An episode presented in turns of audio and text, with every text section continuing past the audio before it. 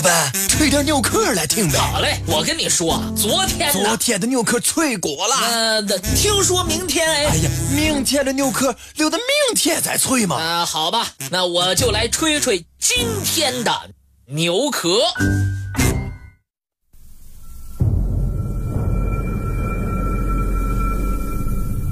孟子师从孔子弟子门下。是战国中期的儒学大师。孟子继承了孔子的守旧思想，推崇复古，反对变法，主张维护阶级等级秩序。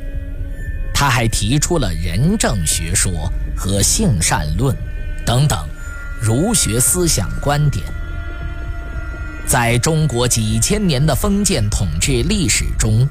占据着重要的地位。后人尊称孟子为亚圣。为什么这么称呼他呢？孟子，字子羽，邹人，是鲁孟孙氏之后。他的老师是孔子弟子子思的再传弟子。孟子学通了孔子的学说，加以传播。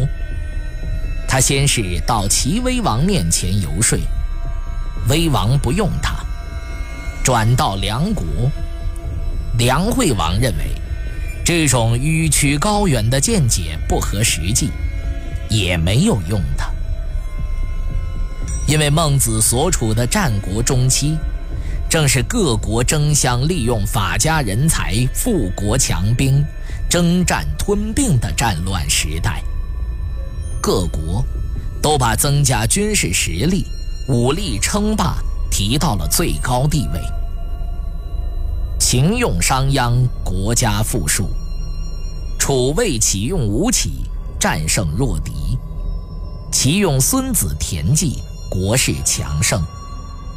而孟子主张尊崇远古尧舜时代和夏商周三代的仁政德治来管理国家。缺乏现实作用，自然就不被诸侯采纳。孟子晚年退回邹国，教授门徒，做成《孟子》这本书。孟子在书中阐述自己的主张，承袭孔子思想，反对变法，非议耕战，主张尊先王，维护士官士禄。和劳心者治人的等级秩序，他又提出了旨在缓和阶级矛盾的仁政学说，主张民为贵，社稷次之，君为轻。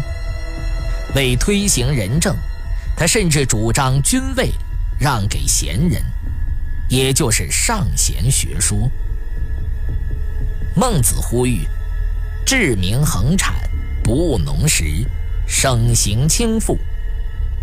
他在哲学上提出性善论，认为人生来是善良的，教育的目的就是启发良知。孟子是继孔子仁爱礼智之后，发展和完善儒家思想的第二个伟人。他和孔子的主张被尊称为孔孟之道。成为历代统治阶级利用的精神武器，统治人们思想几千年。孟子是何时被尊为亚圣的呢？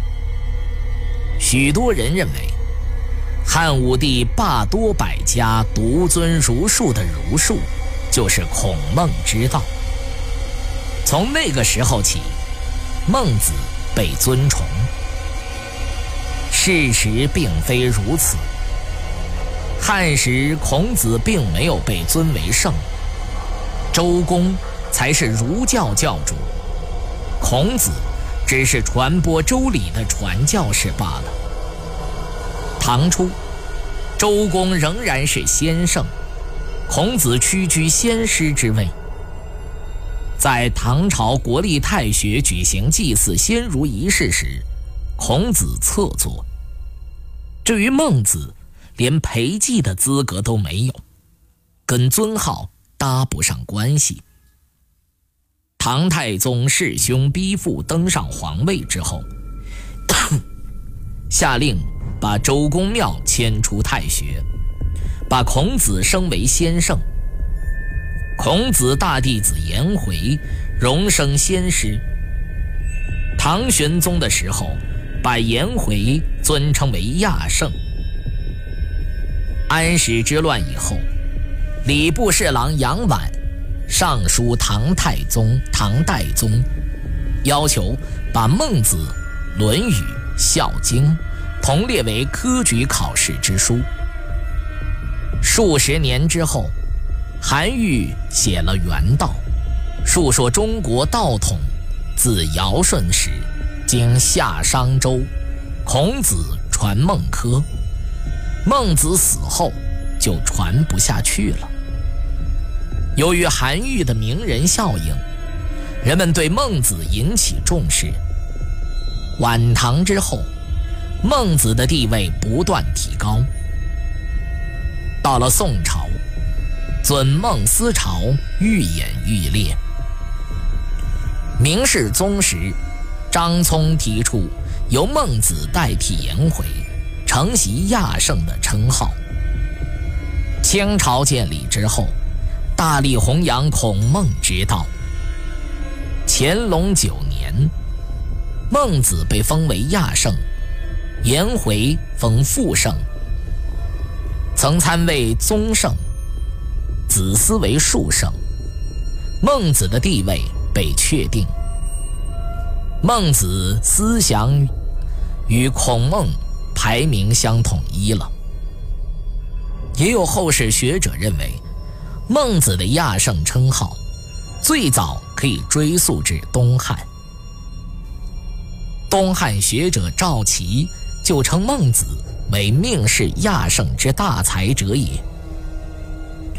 元文宗时，御制圣旨碑，用蒙汉文字刻录着“孟子百世师也”，可加封邹国亚圣公。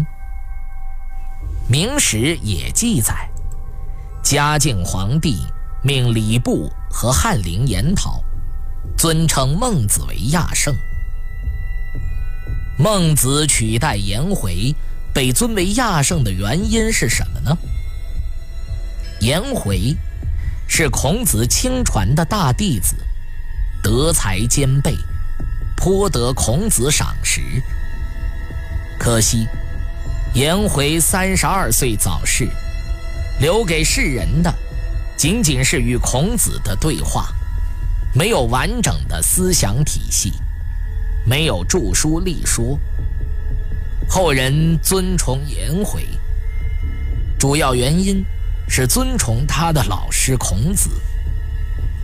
而孟子虽处在儒家思想的微衰期，却能坚持倡导儒学，大力宣传周孔之道。